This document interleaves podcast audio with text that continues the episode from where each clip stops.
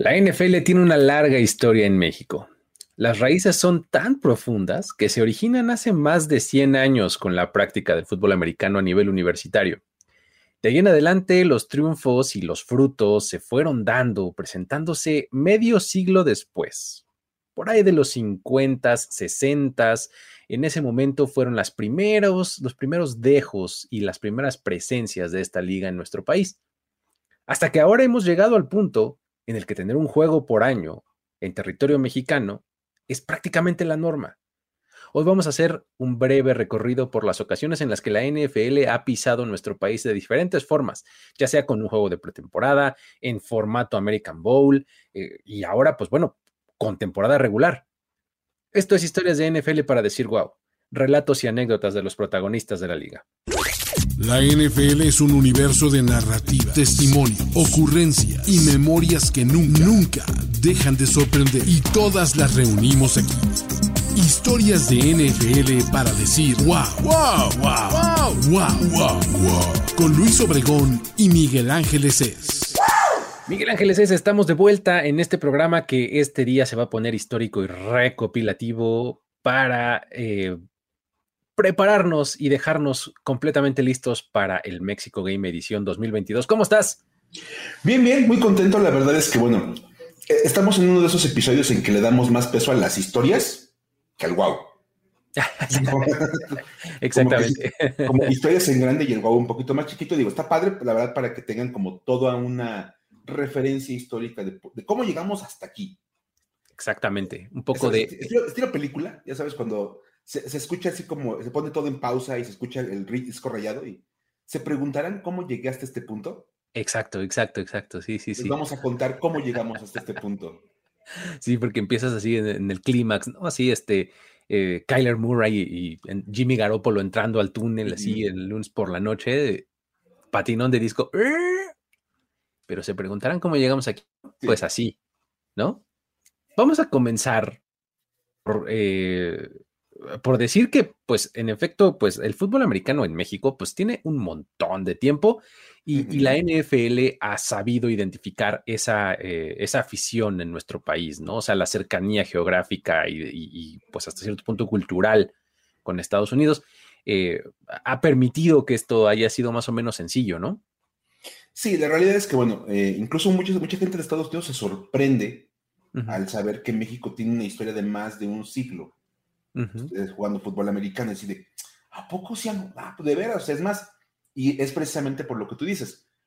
estos estos este, ciudadanos americanos que de repente se venían a estudiar, por ejemplo, a la UNAM o a, lugares así, y empezaban a jugar fútbol americano y pues, básicamente lo transmitían. Eso generó una serie de equipos y bueno, evidentemente la afición por la NFL fue creciendo conforme se fueron dando las transmisiones de televisión, que eso pues sería como, como razón de otro programa y otra historia ahí como de cómo llegamos a, lo que es ahora la NFL televisivamente hablando en nuestro país.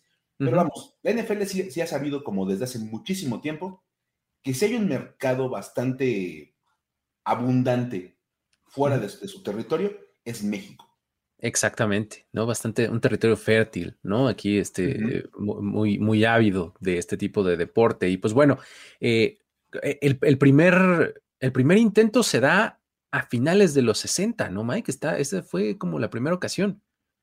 Ese es uno de los puntos donde van a decir, wow, porque creo que muy pocos saben que el primer juego de NFL en México se iba a llevar a cabo en 1968. Ok, 1968, ese año, no sé por qué. un año que tiene un montón de, como de, de peso en la historia de nuestro país Sí. Pues tiene además para los aficionados al fútbol americano un pequeño extra ahí medio, medio olvidado, y es que siendo totalmente estrictos, el primer partido del NFL en nuestro país iba a ser el Eagles contra Lions de 1968. Ese es oficialmente el primer partido en México. ¿Cuál es el único problema? Que ese partido nunca se llevó a cabo en nuestro país. Uf, ok. Ajá. Así, este, es más, cuando lleguemos más adelante y empecemos a hablar como de juegos cancelados, van a decir, ah, bueno, entonces no fue, no, fue la primera vez que nos pasó. Exacto. Básicamente, el juego estaba programado para llevarse a cabo el 11 de agosto pero las autoridades de nuestro país, de México, decidieron cancelarlo por causas mayores. Ok. Ajá. Alegando la agitación política que existe en, nuestro, en este país en esos momentos. Es que, a ver, ahí es donde se pone interesante, porque, pues bueno, a ver, estamos hablando de 1968, en donde el movimiento estudiantil, pues estaba en todo el mundo, ¿no? Y pues en México había, tenía su propia versión, este, y pues todo culmina en octubre, ¿no? El 2 de octubre de, este, del 68, pero pues ya, este, justo los movimientos y las manifestaciones y todo tipo de cosas ya estaba ocurriendo desde varios meses antes, ¿no? Entonces, pues, agosto del 68 eh, eh, iba a ser este momento. Hay que recordar que en ese mismo año, el 68, hay Juegos Olímpicos en, en México. ¿no? Entonces, que, justo también estuvieron a punto, o sea, muy cuestionados y a punto de no suceder y demás, por esta misma razón, ¿no?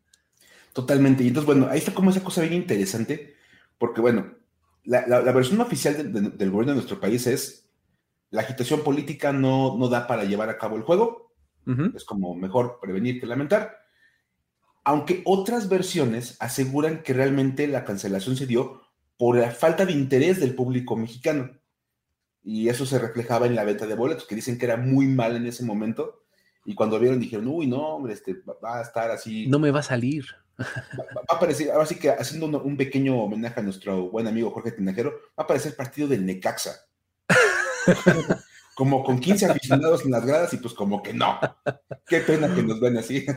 Oye, pero, ay, híjole, no sé, me cuesta todo el trabajo del mundo pensar que esa fue la razón, pero bueno, o sea, justamente acabamos de platicar que pues, es un país súper ávido y súper interesado en, el, en, este deporte, pues que no se hayan vendido boletos. La verdad es que yo no lo creo, ¿no? Pero, este, pues bueno, así, así se manejó eh, oficialmente, ¿no?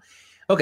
Ahí está. Eh, bueno, no oficialmente, ¿no? Porque oficialmente fue, me, dijiste lo de causas mayores. Okay. causas mayores por asuntos políticos y dijeron, no, ¿sabes qué? No vamos a entrar en broncas. Entonces, pues pequeño fracasito, pues, en, el, primer partido, este, pero pues unos 10 años después, en 1978, ahora sí se nos hizo, ¿no? Sí, después de una década la NFL como que dijo, bueno, vamos a volverlo a intentar, vamos a ver qué tal sale ahora. Y agendaron ese año un partido de pretemporada entre Eagles y Saints. O sea, los Eagles jugaban en México porque iban a jugar en México. Eso ya era una cosa que estaba decidida. Ok, ok. Y lo más interesante, y esta es la parte como que me gusta mucho de este, de este capítulo, es que se llevó a cabo en el Estadio de la Ciudad de los Deportes.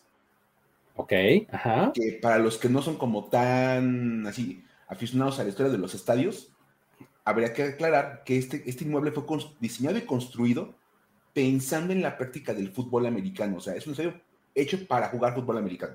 Ok, o sea, a ver, eh, eh, el Estadio de Ciudad de los Deportes, para ustedes que conozcan acá la Ciudad de México, es eh, pues el que por muchos años fue conocido como el Estadio Azul, ¿no? O sea, donde jugaba el Cruz Azul hasta hace algún tiempo de la, Liga de Fútbol Soccer, ¿no?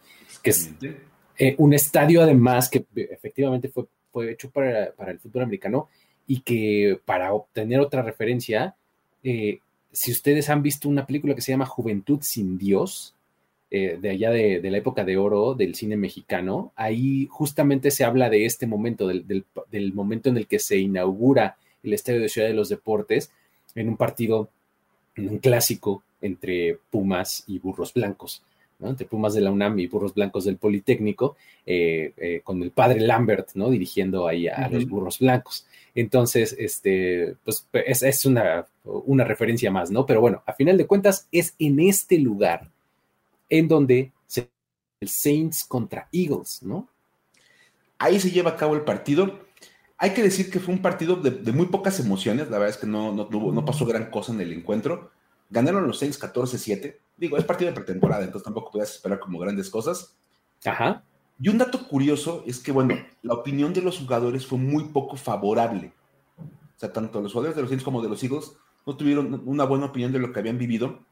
Y una de las principales razones es que este estadio está junto a la Plaza de Toros. Sí, sí, ajá. Ya vemos, que es un complejo como deportivo que se armó en, en su momento en México. Y de hecho, por ejemplo, Ron Jaworski, que muchos lo conocemos como analista de fútbol americano y toda la onda, era el coreback de los Eagles, dijo, nada más, que era el peor terreno de juego en el que he estado. Lo cual ya pues, toma, toma, toma una dimensión diferente. Ajá. Y que dice, había piedras en el campo. Estábamos al lado de una plaza de toros y el olor era terrible. Dice, pasamos por, las, por los peores barrios que he visto en mi vida. Y remata, así, remata con el, el mejor momento de todo fue cuando nos subimos al avión y regresamos a casa.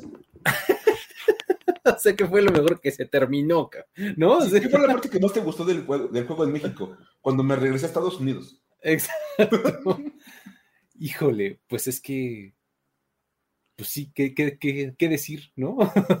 o sea, no hay mucho que argumentar en su contra, ¿no? Hablando de cine mexicano, me, acordé este de, lo, de los nobles, cuando dice la hija de los nobles. O sea, parece Tailandia. ¿Qué es lo que Ron Jaworski de, Güey, o sea, esto parece como Tailandia, o sea, que... no, tranquilo, es la Ciudad de México, tú tranquilo, no te preocupes. Exacto, sí, sí.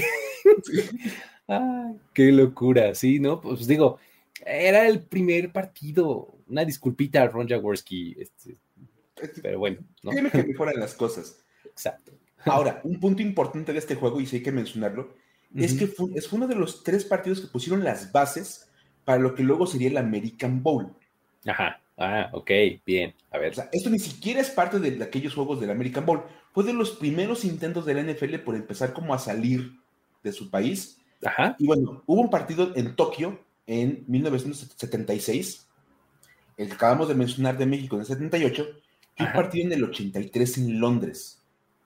Ok, como ok. Esos primeros intentos del NFL por salir y sentaron las bases para lo que después conocimos como el American Bowl, ¿no, Luis? Sí, exacto. O sea, a, ver, aquí digamos que estos tres partidos son lo, eh, pues, eh, el inicio, porque pues después de aquel eh, mal intento del 68, entonces se animan a hacer esto, llevan su producto a países diferentes y ya para después, a partir de esto, hablamos de que en 83 fue en Londres, pero después viene el American Bowl ya como un producto empaquetado diferente y que ya va a tener como mucha más forma, ¿no?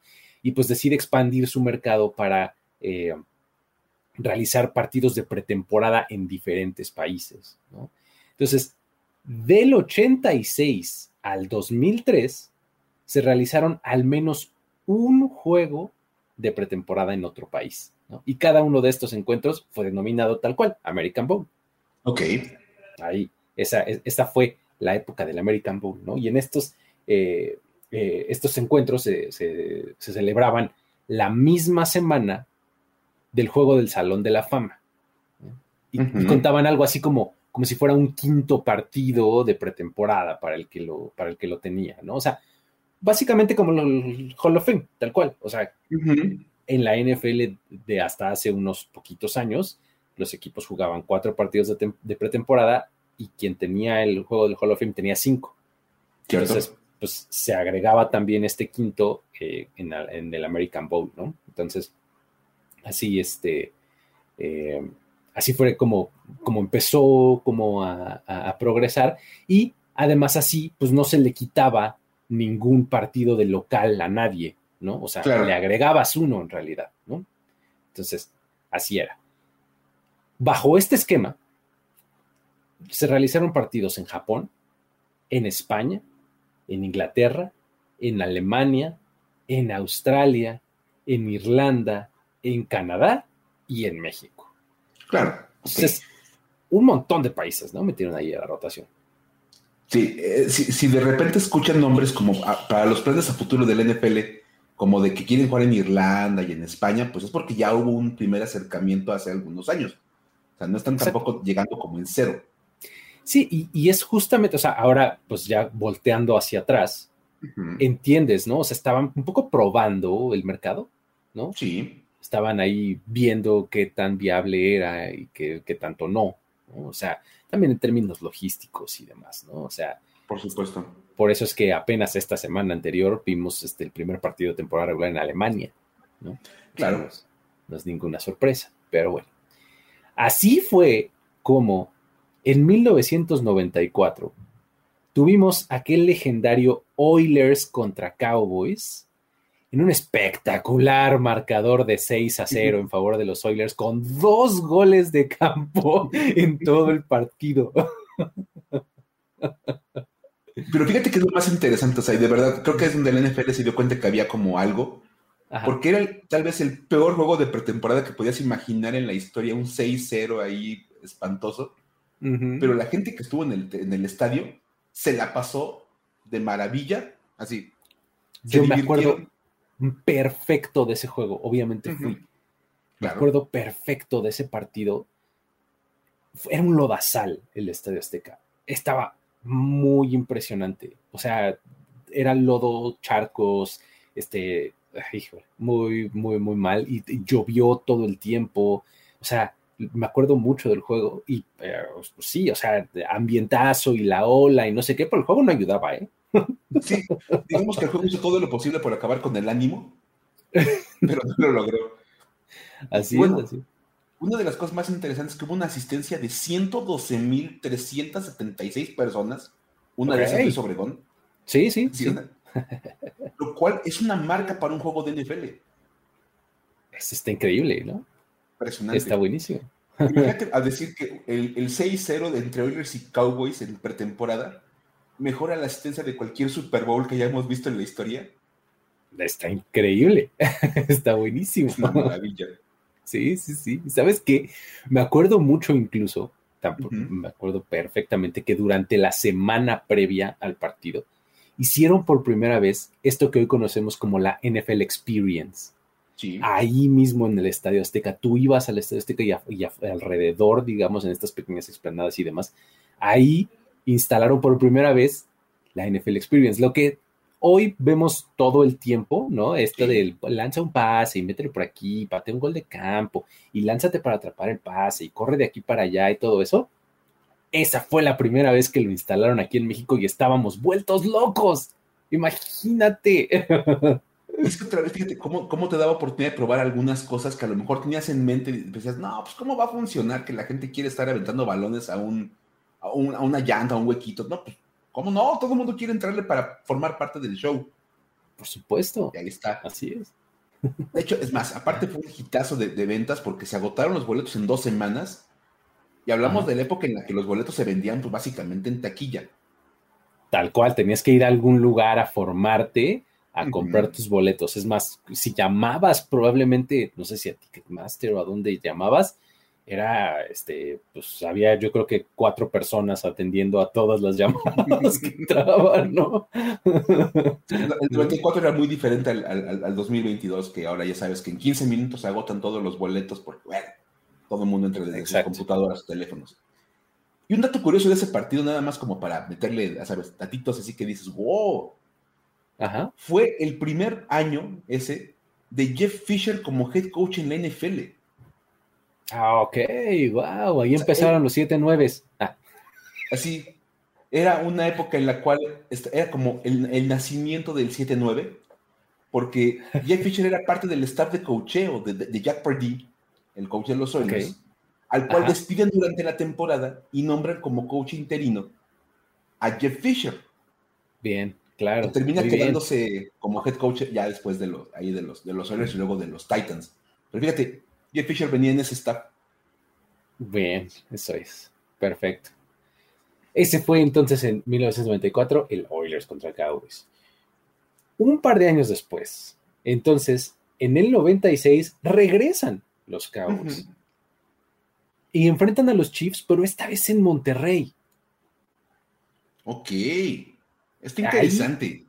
sí, fíjate. Y ahí, bueno, eh, eh, el 6-0 que, este, que les propinaron los Oilers, esa paliza de 6-0, pues se quedó bastante corta con respecto al 32 a 6 que les propinaron los Chiefs de aquel entonces.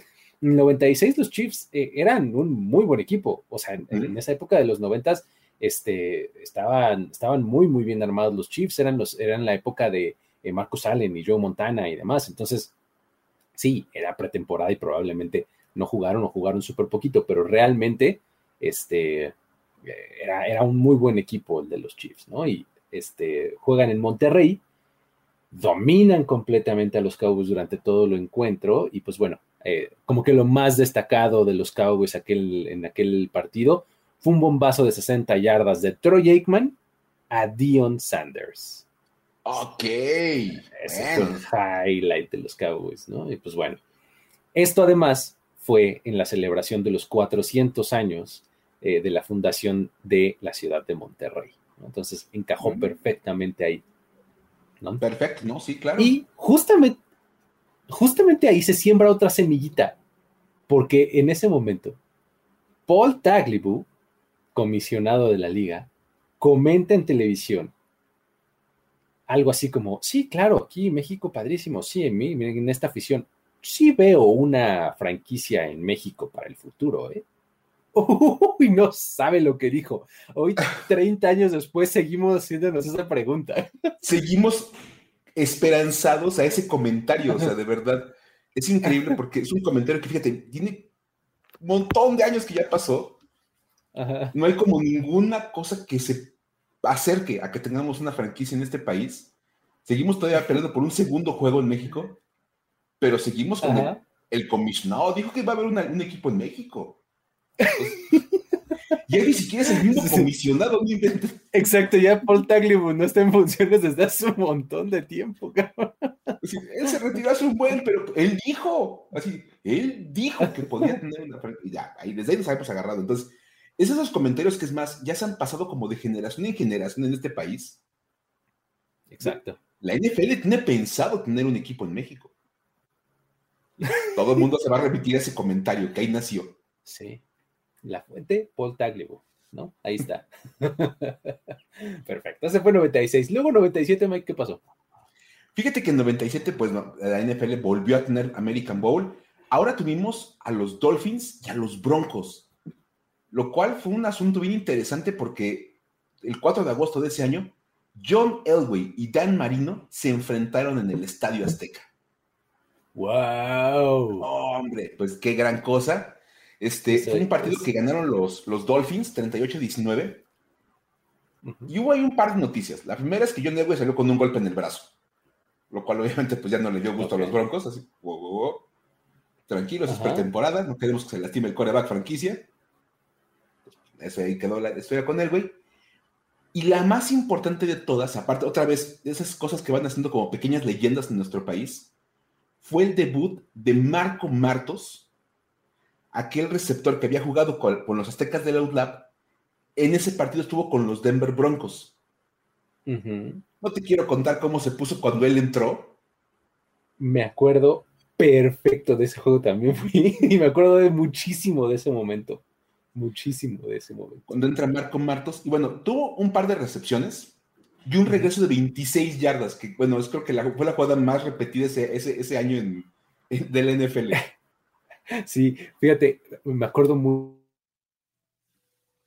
última serie ofensiva del partido de los, de los Broncos y se nota que, que, fue así completamente diseñado, porque digo, hoy, hoy lo veo así, ¿no? Porque lo, lo mete en el campo en la última serie y la, la, serie ofensiva estaba pensada para él, pues, o sea, él corre un par de trayectorias y pues hay un par de slants y cosas así sencillas y se lleva las dos recepciones continuas, en jugadas continuas, ¿no? Entonces, pues bueno, el estadio Azteca pues, se caía, se caía de, ruido y de aplausos y de griteríos y demás, ¿no? Ese día, saliendo de ese estadio, yo me compré mi jersey de Marco Martos de los Barcelona Dragons que tengo hasta la fecha.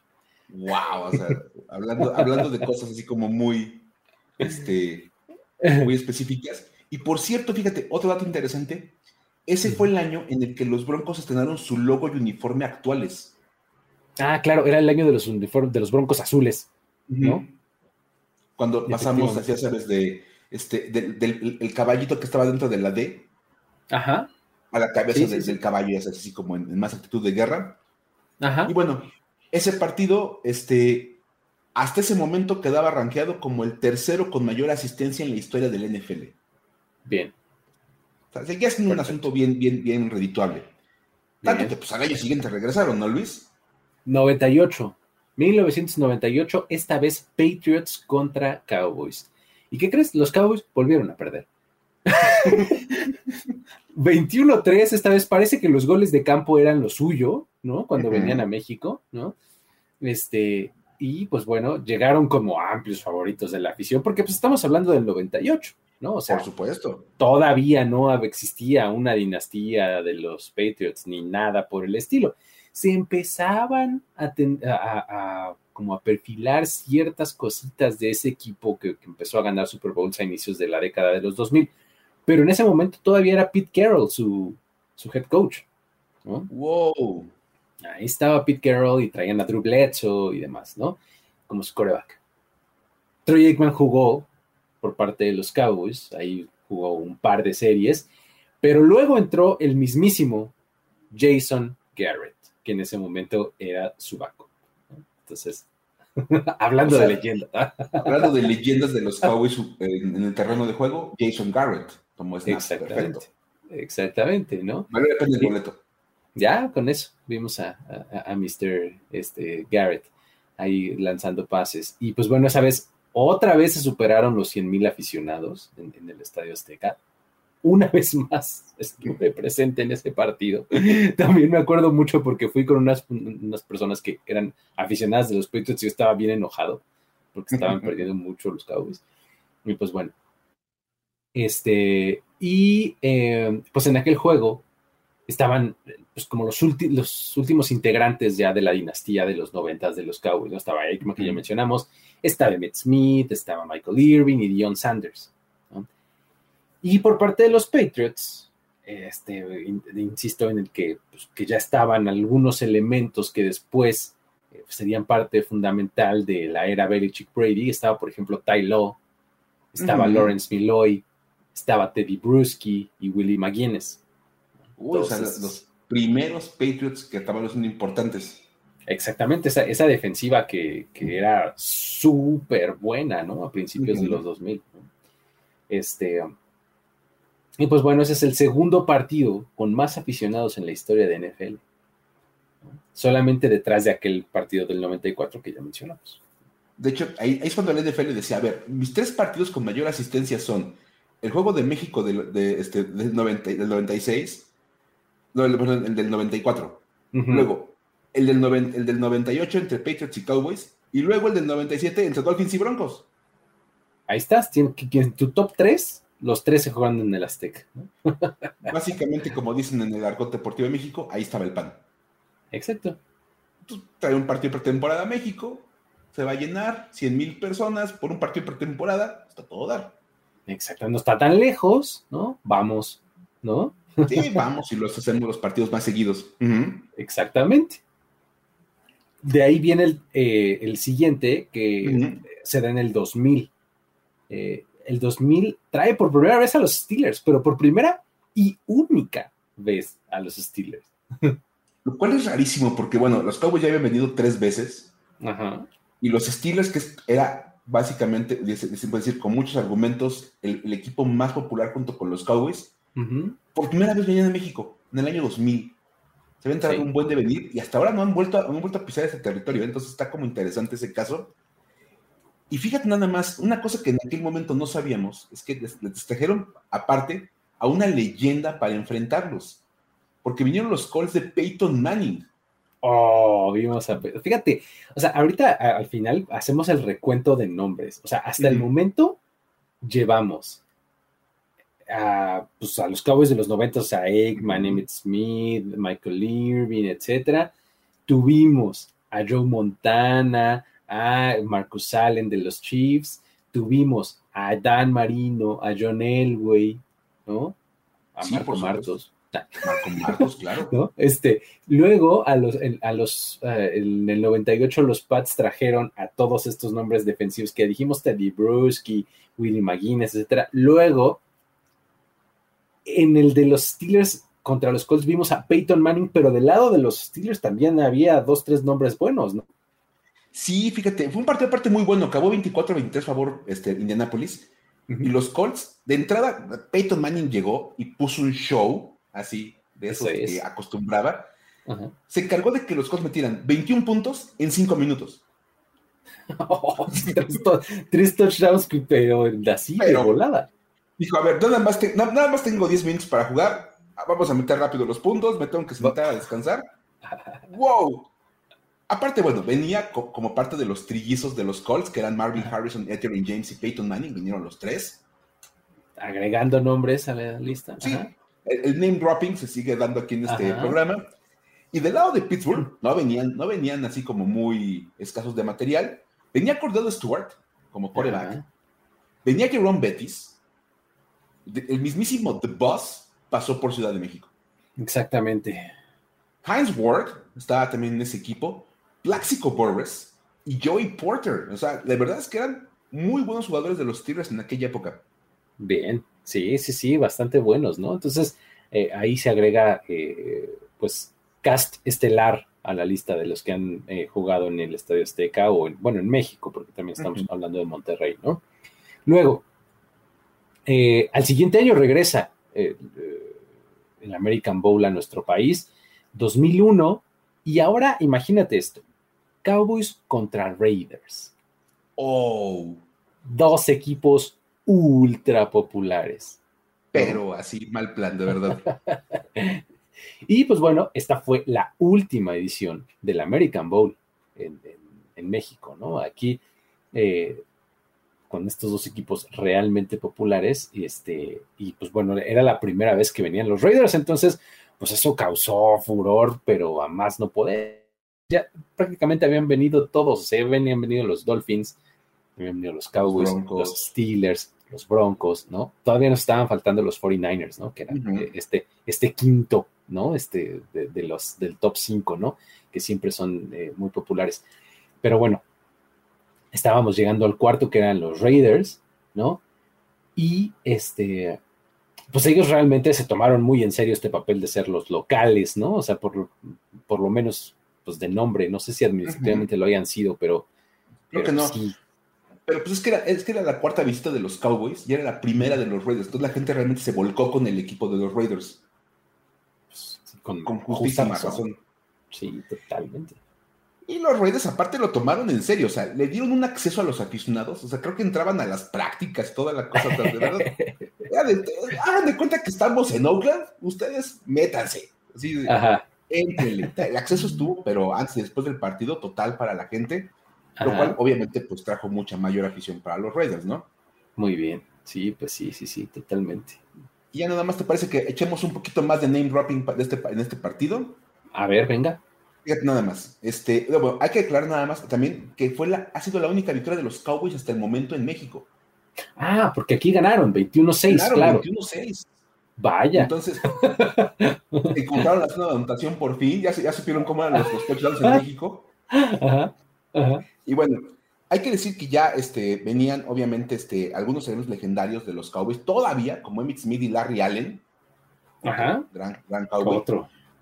Pero pues la verdad es que la, igual los reflectores que, estaban del lado de los Raiders, pues se los llevaron nada más, nada más, un tal Jerry Rice y un tal Tim Brown. Ah, bueno, o sea, nada más chequen el, el, los nombres que hemos tenido de verdad en México. Está muy, muy impresionante. De verdad es una lista, pero un montón de Hall of Famers y gente importante que vino ahí a, México durante la época del American Bowl. Exacto. Y luego vino como el siguiente paso, ¿no, Luis? Exactamente, que ya son como eh, los partidos oficiales que eventualmente se convierten en las International Series, ¿no? Las, series internacionales de, de, la NFL. O sea, después del American Bowl, como que ya la NFL se decide a dar este siguiente paso de tener juegos de temporada regular fuera de territorio estadounidense, porque hay que recordar que todo esto que les contamos hasta este momento, todo era pretemporada. Como que siento que era, era como este experimento de decir, sí vamos a llevar este producto, pero vamos a mantenerlo eh, controlado, ¿no? O sea, si algo raro sucede, pues bueno, era pretemporada, ni contaba, ¿no? Sí. En, cambio ahora pues ya se, se deciden a dar este paso para que un juego que cuente pues ya se, se desarrolle en territorio internacional y así es como llegamos a al 2005 en donde los Cardinals se enfrentan a los 49ers el 2 de octubre, justamente. ¿Se acuerdan de, este, de esa fecha otra vez, no? Vuelve a salir. Ajá, Y bueno, fíjate, curiosamente, Cardinals contra 49ers, en aquel momento ganan los Cardinals 31-14. Ajá. Que, pues, aparte eran del equipo local, eh, los Cardinals, de manera administrativa. Y ese encuentro tuvo 103.467 aficionados, lo cual representa una marca para ese momento en un encuentro de temporada regular lo cual estuvo ahí bastante interesante. Y bueno, la verdad es que la estrella del, o sea, hablando de name dropping, ya les dijimos cuántos. Nada más, Luis, por favor, la estrella de ese juego tenía que ser evidentemente Neil Rackers. ok. Bueno, es que el pateador de los Cardinals metió seis goles de campo. Oye. Oye, chambeó en serio. Oye. y obviamente pasó a la lista de leyendas que han jugado en México. Y también andaban por acá este, unos tales Larry Fitzgerald y Juan Bolding. Nada más, o sea, que tenían dupla con los Cardinals. Y cada quien metió un touchdown. Como para no dejar. Exacto. Otro punto importante, Luis. En ese partido vino el primer pase completo en la carrera de Alex Smith. ¿Qué? Oh, a ver, o sea, el primer pase completo wow, a ver, es que todo empieza a tener sentido, porque Alex Smith efectivamente fue tomado en el draft en 2005. Sí. ¿No? Fue, de hecho, la primera selección de 2005, me parece. Sí, de, los, primera selección. De los 49ers, egresado de Utah. Acuérdate que elegían entre él y un tal Aaron Rodgers. Exacto. Ajá. Entonces, a ver, en octubre entra Alex Smith y lanza su primer pase completo. Sí, Lo había dejado como aprender un poquito en septiembre y en octubre dijeron, no, ¿sabes qué? Hay que empezar a ver qué tiene el novato.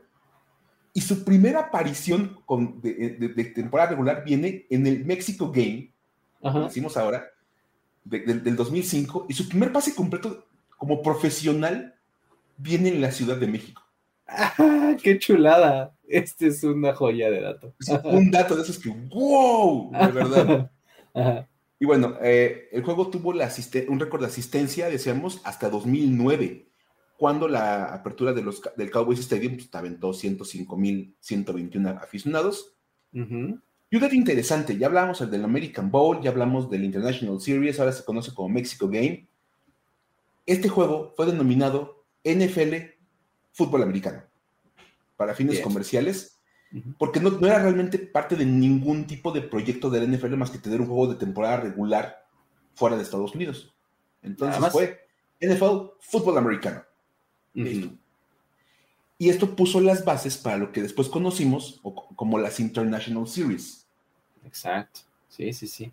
Y pues es que fue un exitazo comercial, ¿no? O sea, este, pues realmente ya empezabas a verle eh, potencial por todos lados, ¿no? O sea, siendo un producto de temporada regular, pues tenía todo lo que implica un juego de temporada regular en términos de negocio y demás, ¿no? Entonces, así es como la las, eh, esta International Series eh, empieza, bueno, más bien continúa un par de años después.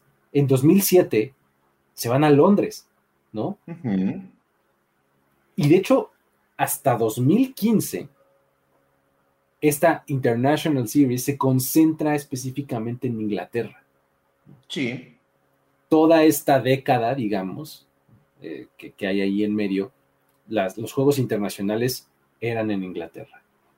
Y fue hasta 2016 que regresa a México y pues eh, México vuelve a entrar, o bueno, se crea como una rotación de, países, ¿no? Porque antes pues, solo era Inglaterra, ¿no? Y entonces regresan en 2016 con un Texans contra Raiders. Un Texans Raiders que fíjate, fue un juego aparte del lunes por la noche, porque bueno, cuando son juegos en México se celebran en Monday Night. Este, fue un 21 de noviembre de 2016 y terminó con victoria para los Raiders de 27-20. Sí, sí, fue, sí. Fue, un buen juego, la verdad estuvo bastante bueno. Desafortunadamente, una de las cosas que más recordamos de ese partido, y que de verdad también lo recuerdo muy claramente, fue el tema de los láseres que le dirigían a la cara a Brock Osweiler.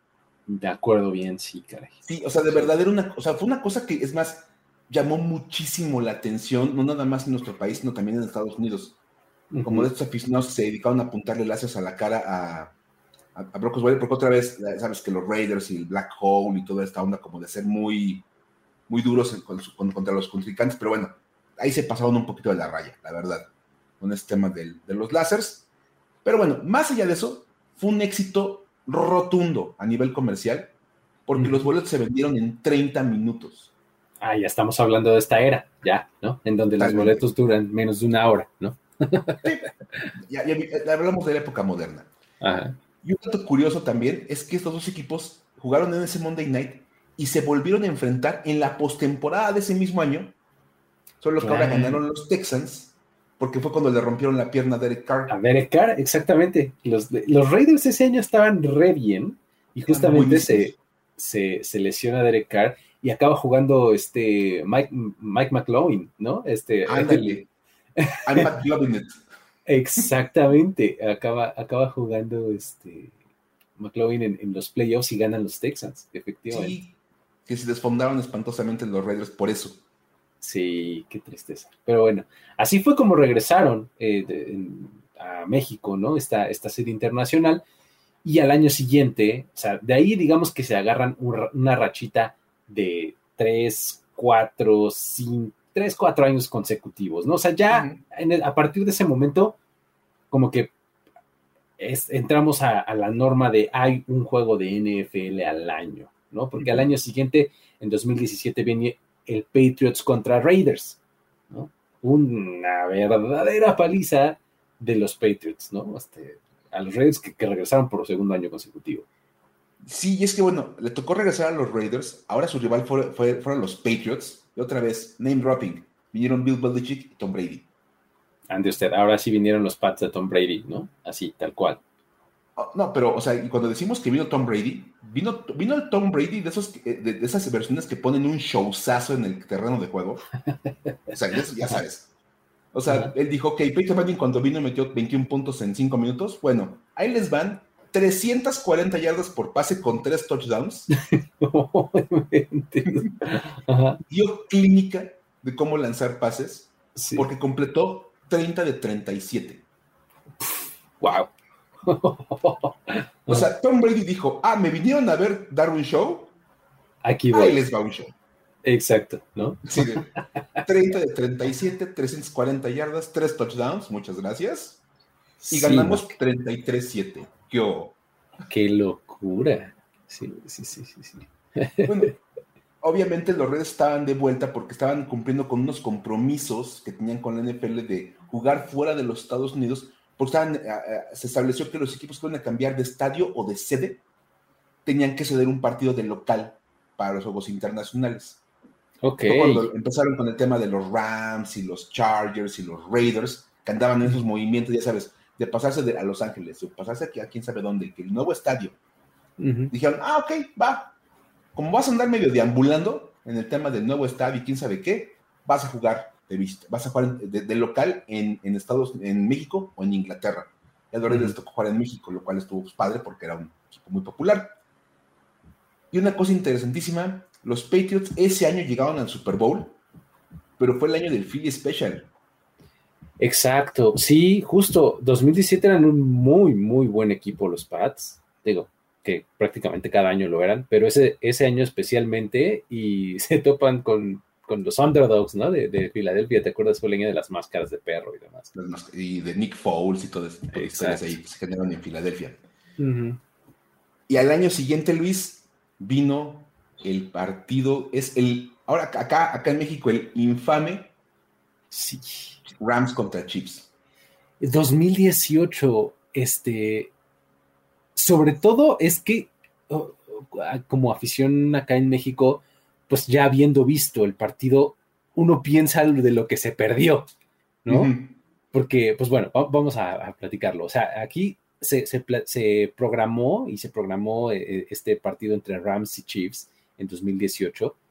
Eh, y pues la verdad es que cuando, cuando así se dio, todo el mundo dijimos, bueno, pues está bien, ¿no? O sea, pues, supongo que puede funcionar, ¿no? Pues, pues, creo que está bien.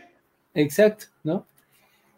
Resulta que pues obviamente estaba para el Estadio Azteca y demás, pero el estadio y específicamente el campo empezaron a tener un montón de complicaciones, ¿no? En el pasto específicamente, ¿no? Porque, eh, pues bueno, digo, no es para nadie este, ninguna sorpresa que el Estadio Azteca se utiliza principalmente para jugar fútbol soccer.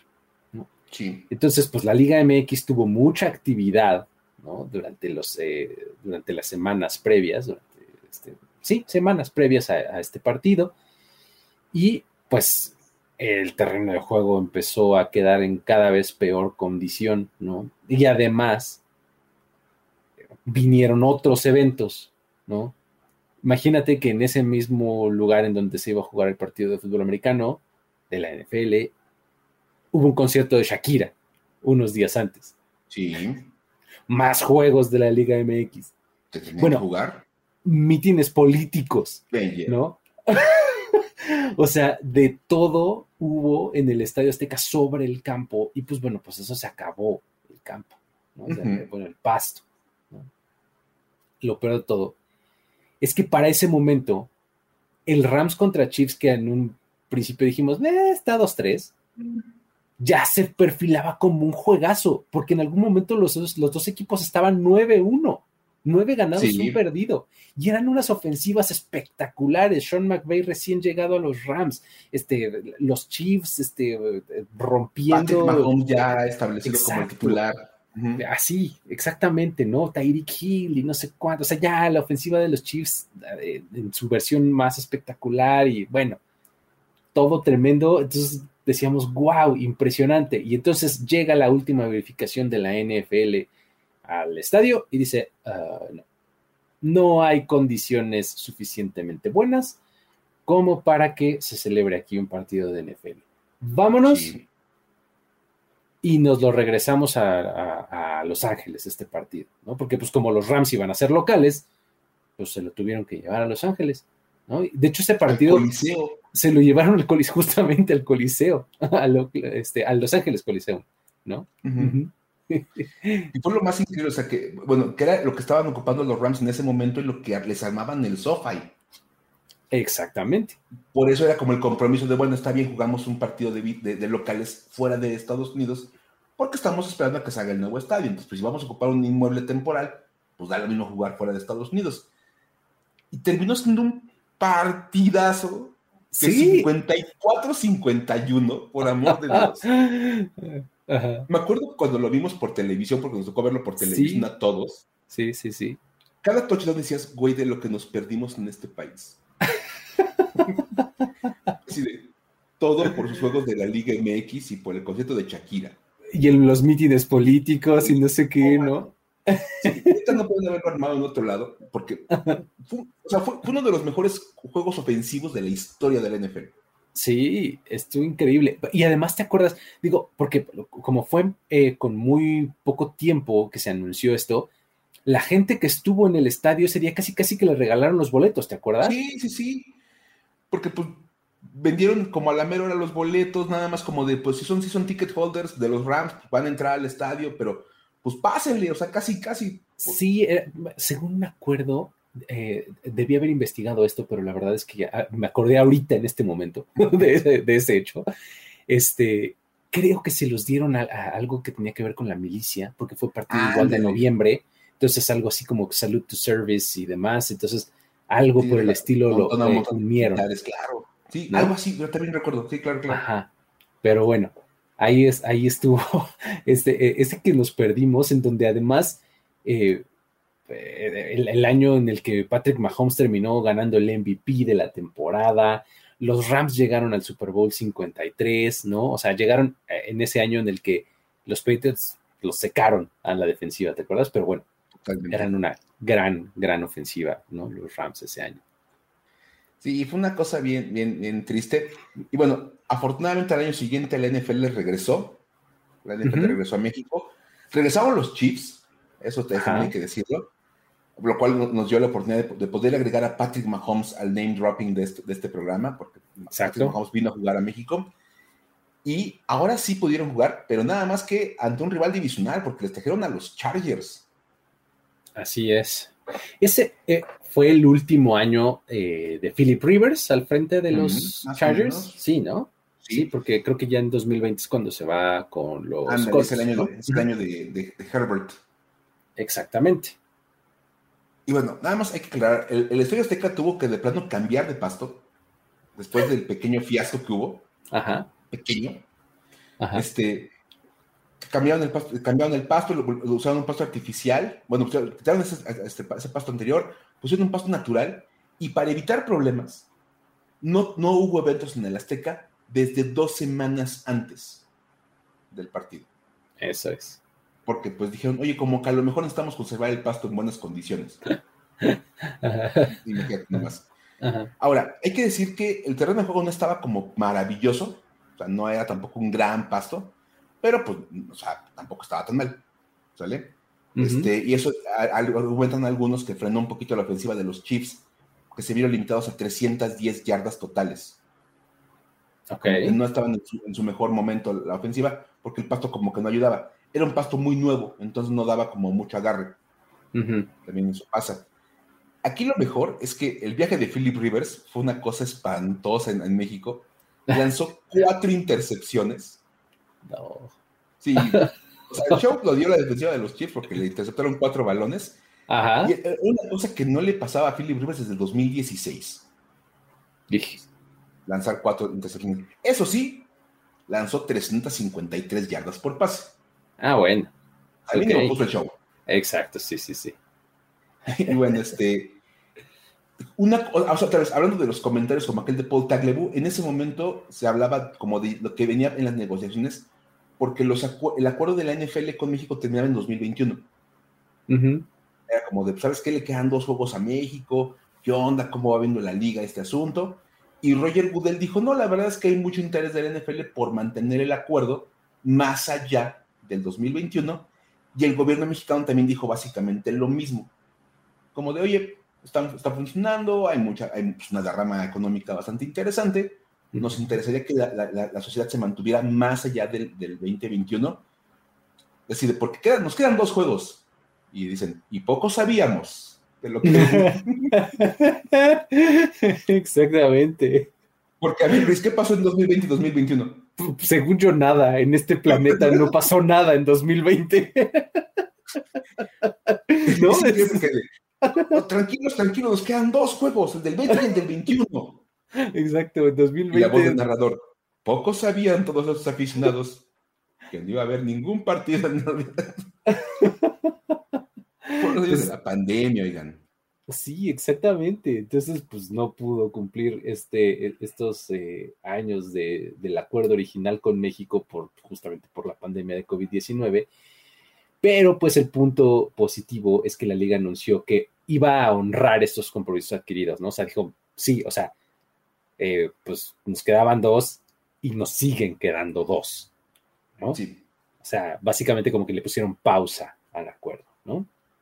Que, siempre fue el, motivo, el, punto más, más, favorable para todos los aficionados. Me acuerdo que llegamos a platicar de esto en algunos programas cuando se cancelaban los, los, este, los partidos, así que hacíamos el, el podcast o algo así, y decíamos, bueno, pues, hay que ver el lado positivo. La NFL no está diciendo se canceló y adiós, es se canceló y te debo un juego como que se pospuso, casi, casi, ¿no? Nada más. Ajá. Y cuando se cancela el del 20, dijeron, se cancela, te, debo dos. Todavía te sigo debiendo dos, exactamente, ¿no? Importante. Está bien. De hecho, el partido de este año es básicamente el que nos debían de 2020. Exactamente. Lo estamos jugando un par de años después. Digo, lo estamos viendo, ahí jugando ya este, ¿no? ya, no, ya no. Y bueno, queda un partido más, que es el del próximo año, que seguramente pues, se va a ver en NFL en México en el 23, para compensar el del 2021. Exacto. Ahí está. Pero pues bueno, ahí es, así, es como eh, llegamos a, pues justamente donde estamos, ¿no?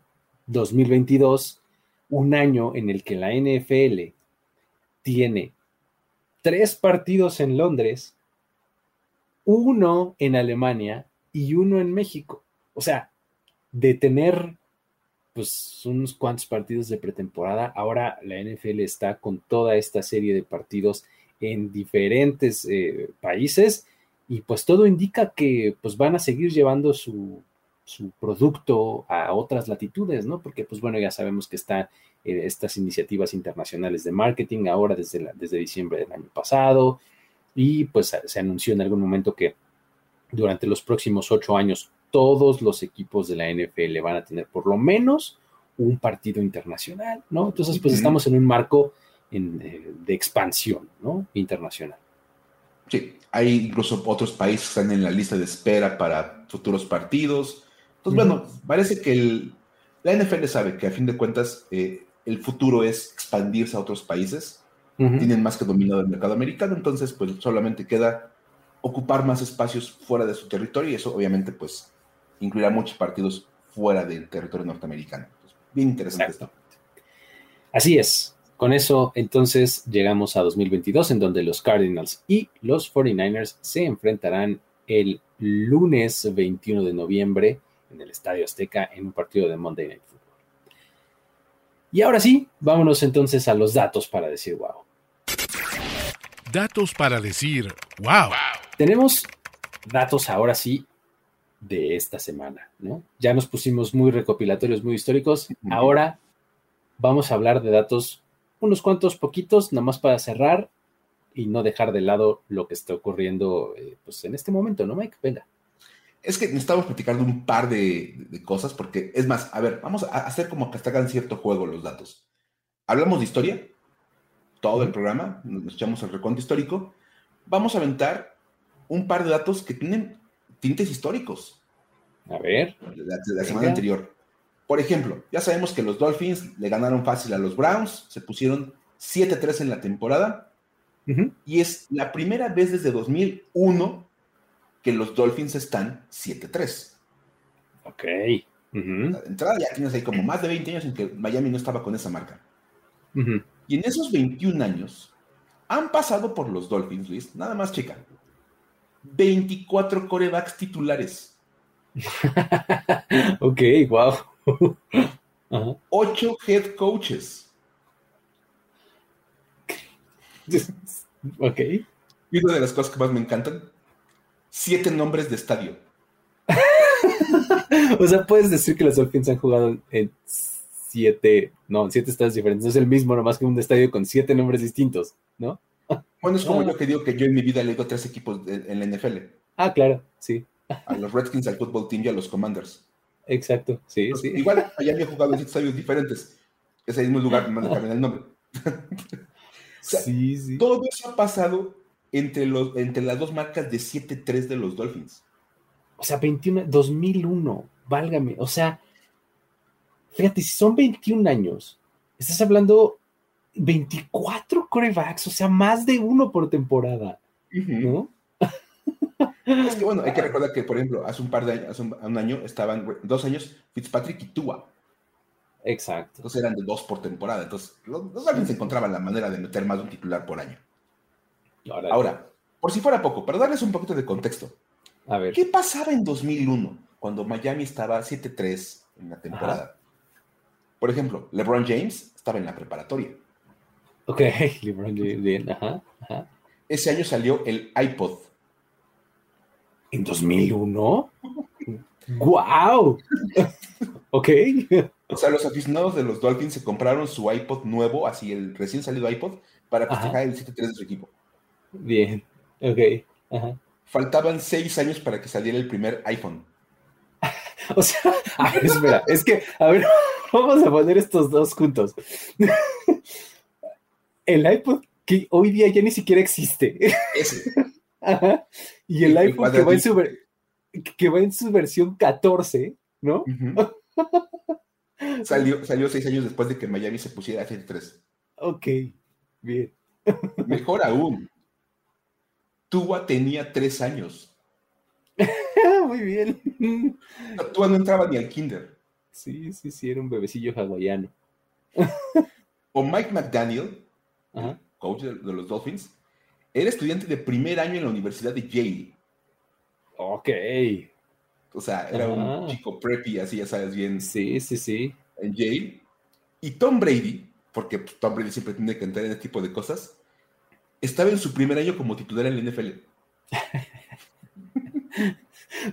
Pero es que también, es que también se te ayuda a dimensionar la longevidad de Tom Brady, no inventes, o sea, Tom Brady se hizo titular el año que salió, en el, el, salió el iPod, ¿no? Sí. O sea, tiene más tiempo Tom Brady en, la NFL que el, iPhone en el mundo. Sí, sí, sí. Lo cual es espectacular. Por eso decimos, es un, es un dato con muchos tintes históricos. Ajá. Muy bien, está buenísimo. Adelante. A ver, échate otro. Ahí de esos dos históricos. Y pues bueno, tenemos también el de eh, el de lo históricamente malos que son los Broncos a la ofensiva en 2022. Ok.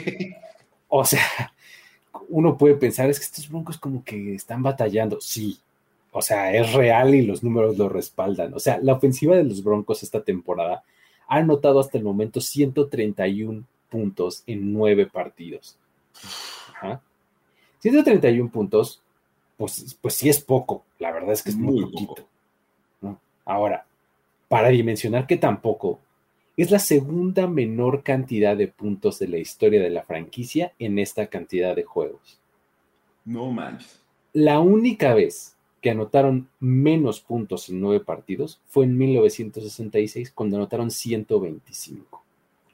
A ver, o sea, estás diciendo que o sea, cuando los aficionados de los Broncos dicen, no recuerdo una ofensiva tan mala, no están, no están exagerando. O sea, no es a sort of speaking, ¿no? no. O sea, no, es una, no, es una, no, es como un asunto ahí de. No es una overreaction. si, si a ser fans de los Broncos en el 67 y dicen, no recuerdo una ofensiva tan mala, están siendo totalmente realistas. Sí, sí, sí, sí. O sea, es que solo los aficionados de los Broncos que vienen del 66 o atrás pueden decir eso y te digas, no, estás exagerando, porque hay un equipo peor que ese. wow. Pues es que, o sea, pensar en 131 puntos en nueve partidos es apenas rebasar los 14 por partido. O sea, de a dos touchdowns y poquito más. como de vez en cuando un gol de campo. ajá, ajá. Está muy tremendo. Así, de Broncos Country, let's ride. Exactamente, uno tiene que decir eso cuando habla de los Broncos. Broncos Country, let's ride. Let's ride. Very slowly, but ride. But ride. muy despacito y muy de a poquitos. Ahí vamos. No Qué fuerte. Así está el asunto, Mike. Pero pues bueno, estos son los datos para decir wow de, este, de esta emisión. Y este es el programa de esta semana. Estamos ya con todos los preparativos para el um, Mexico Game en Mundo NFL. Estamos produciendo un montón de contenidos en todas nuestras plataformas, en el podcast, en el canal de YouTube, en el sitio. Acuérdense de visitar el sitio nfl.com diagonal mundo. Realmente está bastante valioso porque pues es, un sitio con piezas escritas originales eh, en español. Entonces, la verdad es que echen un ojo, hay muy buen contenido por allá. Entonces, eh, todo esto, eh, justo como se los mencionaba, en preparación para el Mexico Game. La próxima semana, Mike, vamos a tener más historias ahora de lo que nos dejó el juego, ¿no? Sí, ahora toca como complementar este programa. Ajá. Y hablamos de todos los partidos que han ocurrido en México. Ajá. Ahora les vamos a contar las historias recién salidas del juego de, juego de México de 2022. Entonces va a estar bueno, tienen que, tienen que estar atentos porque va a ser un programa bien, bien interesante. Exactamente. Ahí, es más, de una vez les adelantamos. Si ustedes son una persona que crea que tiene una historia digna de contarse en este, en este programa eh, porque vienen de algún lugar lejano, porque hicieron algo especial, porque lo que sea, contáctenos en redes sociales, arroba el buen Luigi, arroba F-escopeta y díganos, oye, es que fíjate que yo vengo a este partido porque tal y tal cosa, porque hice tal hazaña para poder venir. Cuenten, contáctenos y pues platicamos en una de esas y contamos su historia acá. ¿Qué les parece? Ah, me late, me late, me gusta la idea. Esa, esa podría ser una de las historias y pues seguramente tendremos muchas otras que van a estar bien interesantes igualmente. ¿van? Pues con eso, con eso nos despedimos. Eh, esto fue Historias de NFL para decir wow. Mi nombre es Luis Obregón, Miguel Ángeles es. Nos despedimos. Hasta la próxima. Bye bye. Esto fue Historias de NFL para decir wow, wow, wow, wow, wow, wow, Los relatos y anécdotas de los protagonistas de la liga directo a tus oídos. Conducción. Luis Obregón y Miguel Ángeles Es. Voz en off y diseño de audio Antonio Sempe. Una producción de primero y diez para NFL.